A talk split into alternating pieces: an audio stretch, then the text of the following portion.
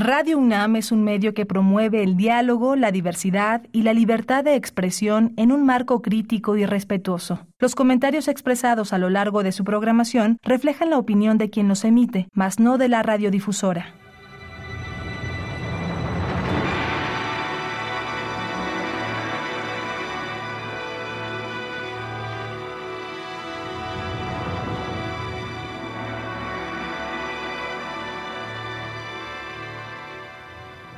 Radio Universidad Nacional Autónoma de México presenta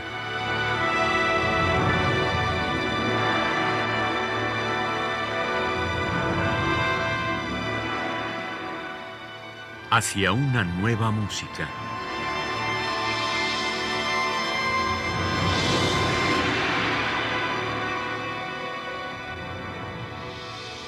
Programa a cargo de Ana Lara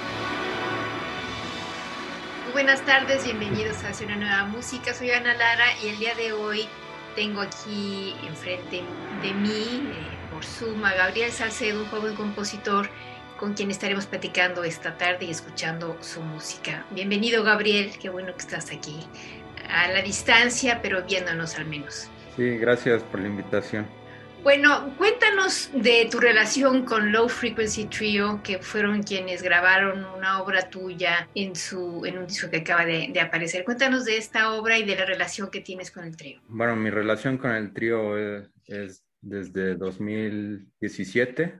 Eh, comenzó con el programa de este del C+, de prácticas de vuelo. Sacaron una convocatoria, como lo hacían eh, hasta ese momento, lamentablemente ya no el, trío pedía eh, propuestas, hacía proyectos de piezas para hacer una selección de los que iban a participar en, el, en, las sesiones, que es un taller de algunos meses, que todo desemboca en un concierto en el Festival Cervantino, ¿no?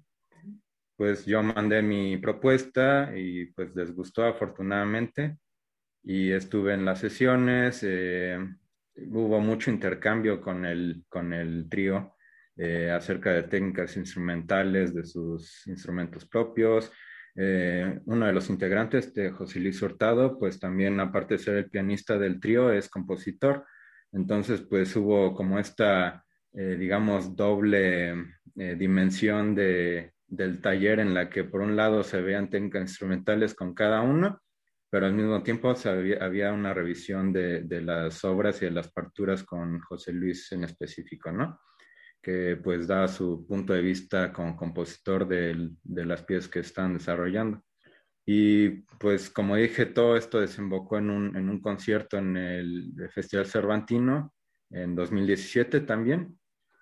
Y posteriormente, o sea, usualmente con mi, eh, con mi experiencia de compositor y supongo que de muchos colegas, es que se toca tu pieza y pues gracias por participar y ahí nos vemos, ¿no?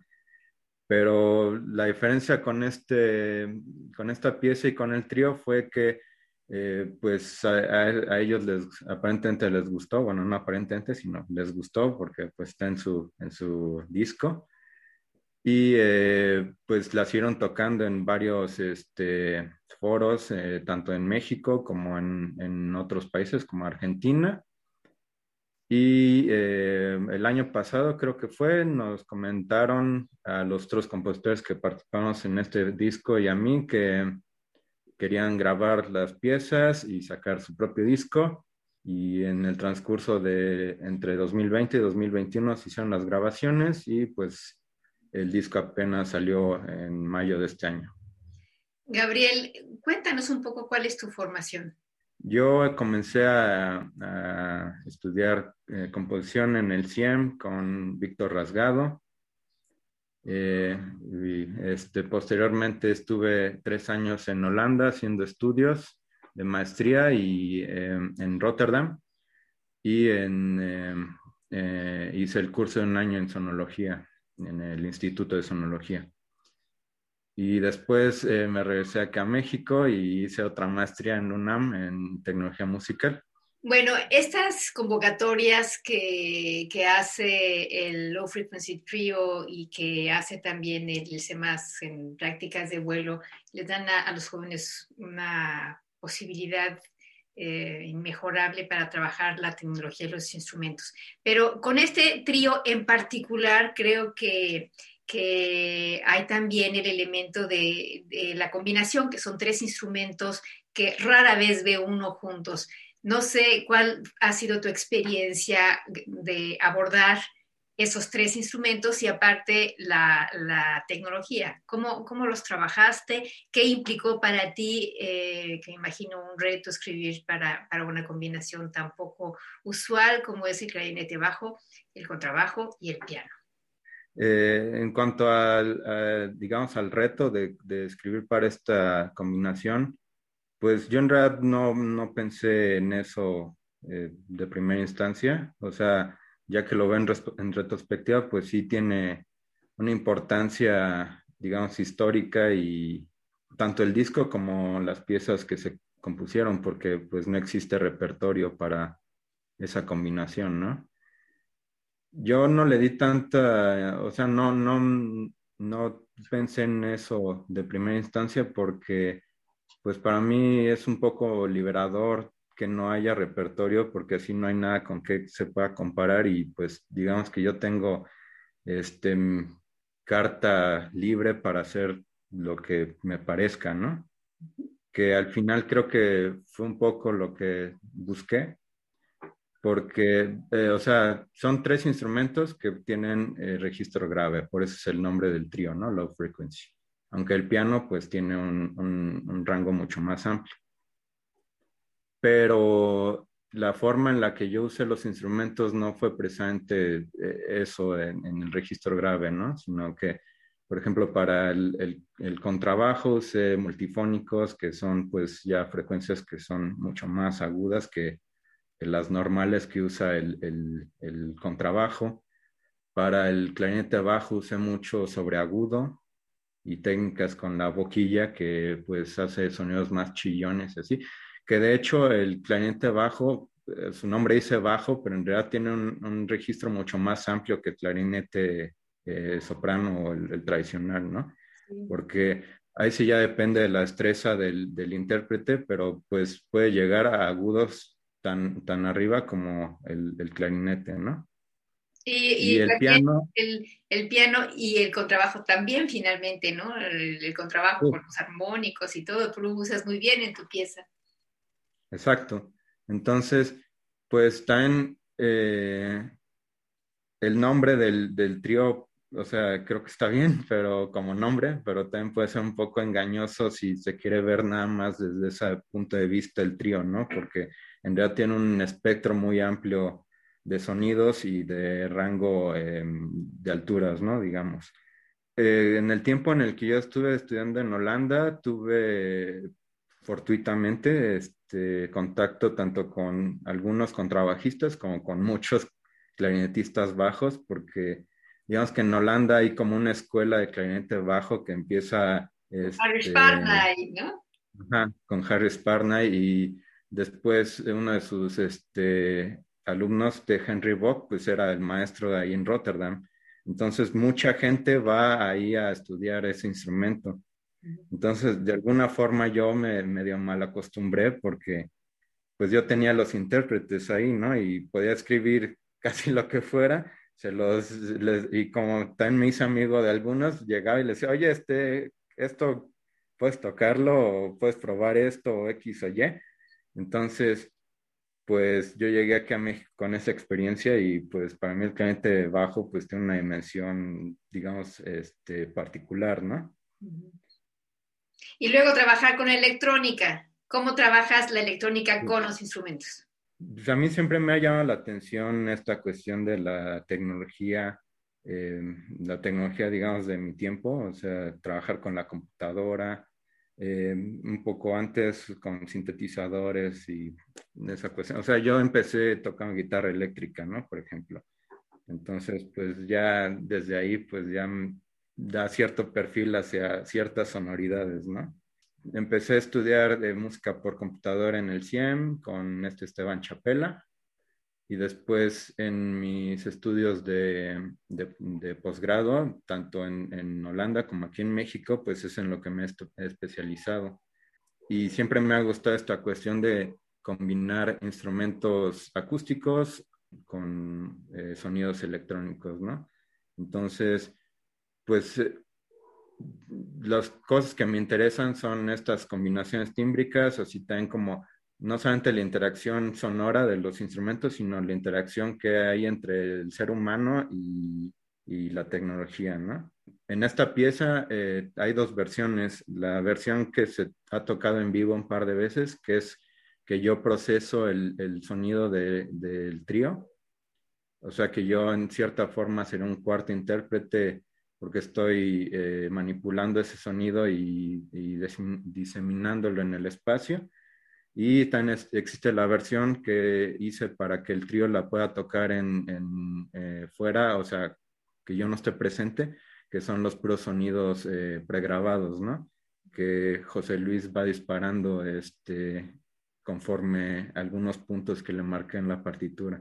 Entonces, pues esta pieza también, digamos que tiene esas dos dimensiones, ¿no? Tanto la que puede ser en vivo, en vivo, digamos, y la que tiene sonidos pregrabados. Eh, háblanos un poco del título de esta pieza, que además, mm, si bien entiendo, forma parte como de un ciclo, ¿no? Cuéntanos un poco.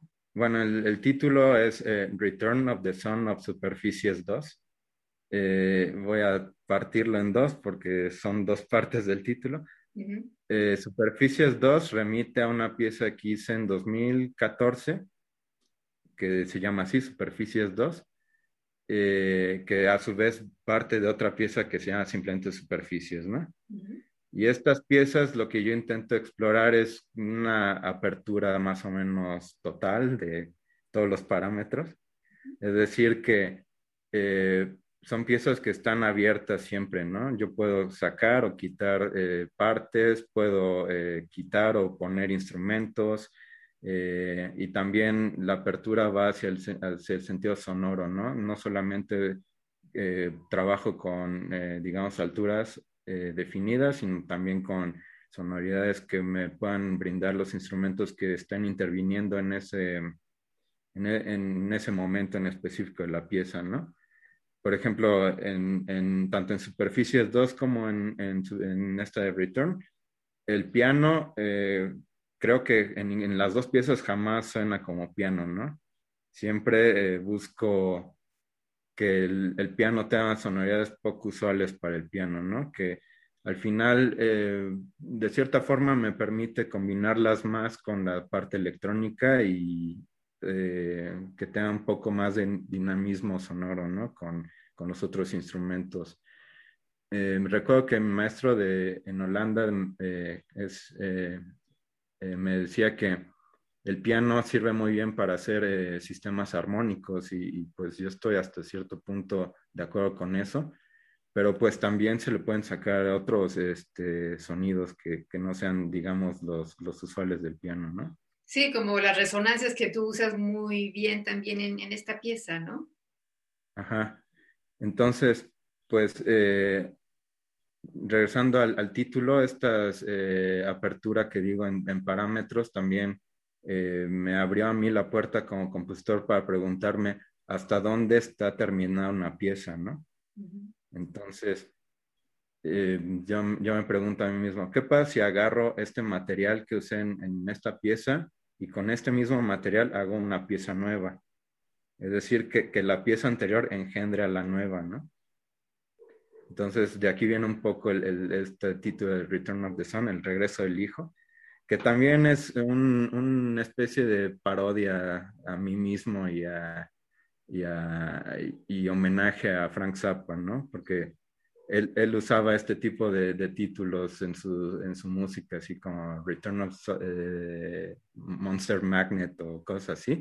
Y también dentro de su misma música, ¿no? Agarraba el tema de cierta música que ya había hecho y lo retrabajaba y le ponía Return of the Sun y el nombre de la canción, ¿no? Entonces es una especie de homenaje a esto, ¿no? Que tiene que ver con agarrar material que ya tenía por ahí trabajado en, de alguna forma y con eso que dé origen a algo nuevo, ¿no? Ok, bueno, pues vamos a escuchar Return of the Sun de Superficies 2 de Gabriel Salcedo. En la interpretación del Low Frequency Trio, que está integrado por Antonio Rosales en el clarinete bajo, Juan José García en el contrabajo y José Luis Hurtado en el piano. Aquí obviamente la electrónica pues está en soporte fijo.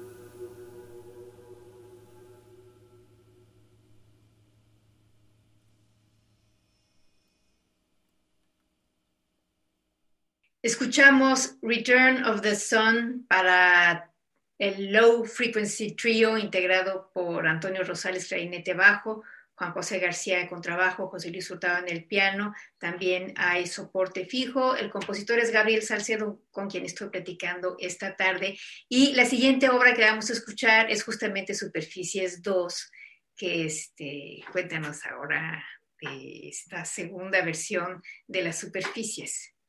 Sí, eh, esta pieza en realidad tiene un origen bastante similar al anterior, nada más que, eh, como mencioné, la hice en 2014 eh, y esta vez, en vez de que el CEMAS hubiera sacado una convocatoria, fue la Fundación Jaudiamus, que es una fundación en Holanda que apoya la difusión, creación, todo lo que tenga que ver con música de compositores vivos, ¿no? Y eh, obviamente también de compositores del siglo XX. Esta vez la convocatoria eh, tenía que ver con eh, un trío que se llama el trío Rodán, que es un trío de violín, violonchelo y piano. Y estos intérpretes, pues, por esta conformación, pues tienen un repertorio, a diferencia del Low Frequency Trio, bastante vasto, ¿no? Y lo que ellos querían en este momento era, ok, ya tocamos a los compositores clásicos, a los románticos, pero tenemos inquietud por saber qué están haciendo los compositores vivos, ¿no? Entonces se acercaron a la, a la fundación y les pidieron que hicieran una convocatoria para ellos. Eh, la convocatoria consistía en hacer un minuto de, de música como propuesta mandarlo y eh, se iba a elegir, creo que eran cinco o seis compositores, ya no me acuerdo, y con ellos se iba a trabajar ya la pieza en forma, ¿no? Y bueno, otra vez, afortunadamente mi, mi minuto eh, les gustó.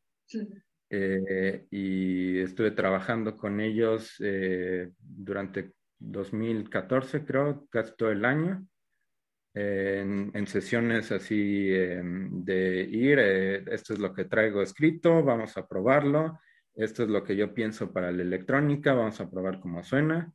Eh, y después se hizo un concierto, digamos, de prueba, ya se hizo el concierto y después ya fue la presentación en forma. Y después de esto, eh, el trío tocó la pieza un par de ocasiones más. uno de esos fue en el festival este de, la Semana de la Música de Jaudiamus y también es para, em, o sea, yo también hago electrónica en vivo en esta, en esta pieza. Bueno, pues vamos a escuchar Superficies 2 de Gabriel Salcedo en la interpretación del trío Rodin, que está integrado por Carles Puch en el violín, Esther García en el cello, Jorge Mengotti en el piano y Gabriel Salcedo en el procesamiento en vivo.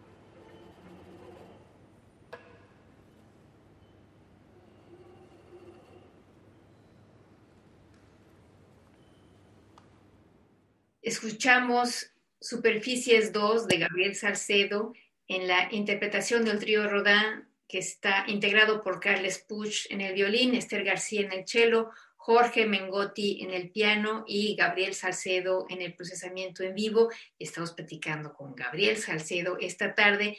La tercera obra que vamos a escuchar, Gabriel, es una pelea de gatos, literalmente. Se llama Cat Fight. Cuéntanos de ella. Sí, bueno, o sea, como ya mencionó, es literal una pelea de gatos. O sea, desde que era niño siempre he tenido gatos eh, en casa o cerca, ¿no? Entonces, pues siempre me ha fascinado todos los diferentes sonidos que hacen con distintos humores, ¿no? En una ocasión eh, yo estaba trabajando con, o sea, eh, cuestiones en la computadora con, de música, no precisamente en una pieza ni nada, sino que estaba probando algunas cosas, ¿no? Muchas de mis piezas eh, salen así, ¿no? Que yo estoy probando cierta cosa o estoy eh, tocando cierto instrumento o estoy con cierto instrumentista probando cosas y sale material, ¿no? Así, eh, o sea, todas estas piezas, las tres que se están mostrando ahora, son de ese origen más o menos, ¿no? Y esta vez fue que yo estaba en mi computadora probando algunas cosas eh, ahí. no sé si puede ser muy técnico, pero bueno, estaba usando Super Collider con un código y le estaba ahí moviendo, ¿no?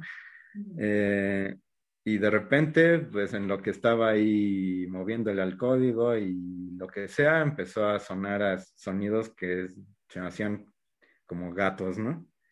Y dije, a ver, a ver, esto está interesante, ¿no? Entonces seguí jugando y ya que más o menos entendí qué estaba haciendo, eh, grabé una sesión de, esa improvisación, digamos, y de ahí eh, ese material yo lo seleccioné lo que me pareció más interesante y lo fui eh, montando en una pieza. Y después puse algunos otros sonidos para darle cierta forma a la pieza, porque es, digamos, un, un intro, luego ya, digamos, la pelea en sí, y un, final, ¿no? Una coda, que pues eh, remite un poco al inicio, ¿no? Es, digamos, es un ABA. Esta pieza la presenté un par de veces allá en Holanda y otra vez acá en el Foro de Música Nueva, en Morelia, en el CEMAS. También quiero mencionar que yo había mencionado que me gusta esta cuestión de la computadora, de, de buscar sonidos, pero en cierta forma fue un poco resistente a esta cuestión de hacer eh, piezas para soporte fijo, es decir, que no hay intérpretes, que es simplemente eh, la pieza eh, difundida por bocinas, ¿no? Y la razón de esto antes, porque esto ya ha cambiado con el tiempo, es que pensaba que, que la música pues sí requiere un, componente visual para el, para el escucha, ¿no? Y, y, y, un instrumentista que esté ahí, o sea, no tanto un instrumentista, sino una persona que, que esté ahí ejecutando la música, ¿no? Eh, bueno, eso es lo que yo pensaba antes. Ahora, no creo que sea eso tan necesario y más en estos tiempos en los que la interacción eh, personal es restringida, pues creo que eso se ha diluido un poco, pero esta pieza pues eh, es un poco contrario a ese pensamiento, ¿no? O sea, la hice y creo que quedó bien, pese a que no, no, hay, no hay intérprete, ¿no? Bueno, hay, hay gente que dice que la, la, música acusmática es como un cine para los oídos, ¿no? Y, y, yo creo que eso se aplica mucho en esta, en esta pieza tuya, justamente porque hay esta anécdota de, de, de los gatos, ¿no? ¿no? ¿no? crees? Sí, aunque en, en, realidad no es, digamos, como una, no es narrativa tal cual, así de que se pueden ver episodios. No, no, no, pero o sea que, que, como son sonidos que uno reconoce o va reconociendo, después cada quien se va haciendo su propia película, ¿no? Pero me refiero a, que, a que tú sugieres cosas muy específicas que, que, reconocemos y que cada uno puede hacer su propia historia. ¿no? Que al final, bueno, eso es lo que yo busco con cualquier pieza, sea de acústica, eh, mixta, electrónica, lo que sea que el escucha busque su propia interpretación de la pieza, ¿no? Por eso yo sí estoy un poco, cuando me piden que escriba una nota de programa, sí estoy, soy un poco resistente a eso, porque eso de alguna forma ya da una, ya eh, predetermina que el escucha qué va a esperar, ¿no? Mm. Y prefiero que el escucha no, no espere nada y, y, cree su propio, su propia audición, ¿no? De alguna forma. Bueno, pues vamos a escuchar Catfight de Gabriel Salcedo, una pieza electrónica para soporte fijo.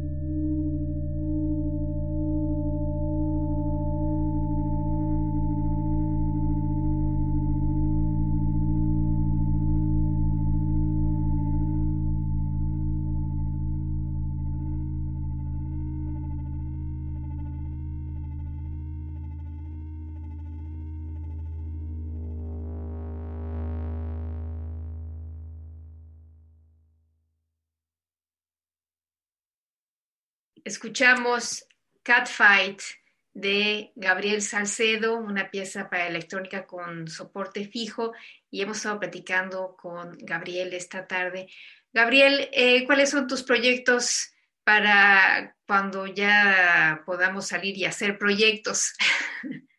Eh, bueno, de hecho, eh, aparte de que salió el disco este Love Frequency eh, tengo un proyecto para este año ya, eh, aunque por cuestiones de que no se ha anunciado no puedo hablar mucho al respecto. Pero pues yo espero que ya el próximo año, a más tardar, ya se pueda hacer algo, digamos, fuera de, de nuestras casas, ¿no? Sin embargo, pues yo también he estado trabajando en música, digamos, por medios tecnológicos para que si no, si, un si no puede ir con un intérprete que toque música, pues por lo menos que se puede escuchar de alguna forma, ¿no? Pues todas estas plataformas, Facebook, Zoom, etcétera, pues, pues sirven también, ¿no? Pero también me interesa más que, que la música no se quede en un círculo cerrado de compositores, sino que se pueda abrir a, a más personas, ¿no? Entonces, pues ponerlo públicamente, pues ahí sí ya cualquiera puede acceder a eso. Gabriel, cuéntanos dónde puede la gente escuchar tu música y sobre todo seguir tu trabajo. Eh, tengo mi perfil en SoundCloud, ahí tengo toda, eh, bueno, no toda, pero bastante música. También tengo un canal de, de YouTube. Eh, en SoundCloud me pueden encontrar como Gabriel San, o sea, Gabriel S-A-N. Y en, en, YouTube con Gabriel Salcedo Sansón, que es mi nombre. Eh, compositor, porque creo que por ahí hay un predicador o algo así que te llama igual. Además, eh, tengo mi página internet que eh, ahí tengo algunos escritos y que los puede dirigir a, tanto a, YouTube como a, como a SoundCloud. Y la dirección es sangabrielsalcedo.wixsite.com, diagonal Gabriel Salcedo. Bueno, pues muchísimas gracias, querido Gabriel, y gracias por compartir tu música con nosotros. Gracias a ustedes también por habernos acompañado. En la producción estuvo Alejandra Gómez, yo soy Ana Lara. Les deseamos que pasen muy buenas tardes.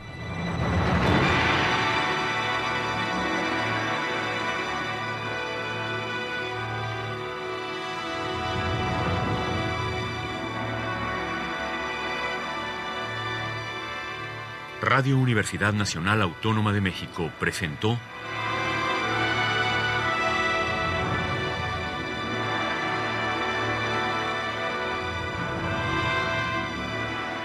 Hacia una nueva música.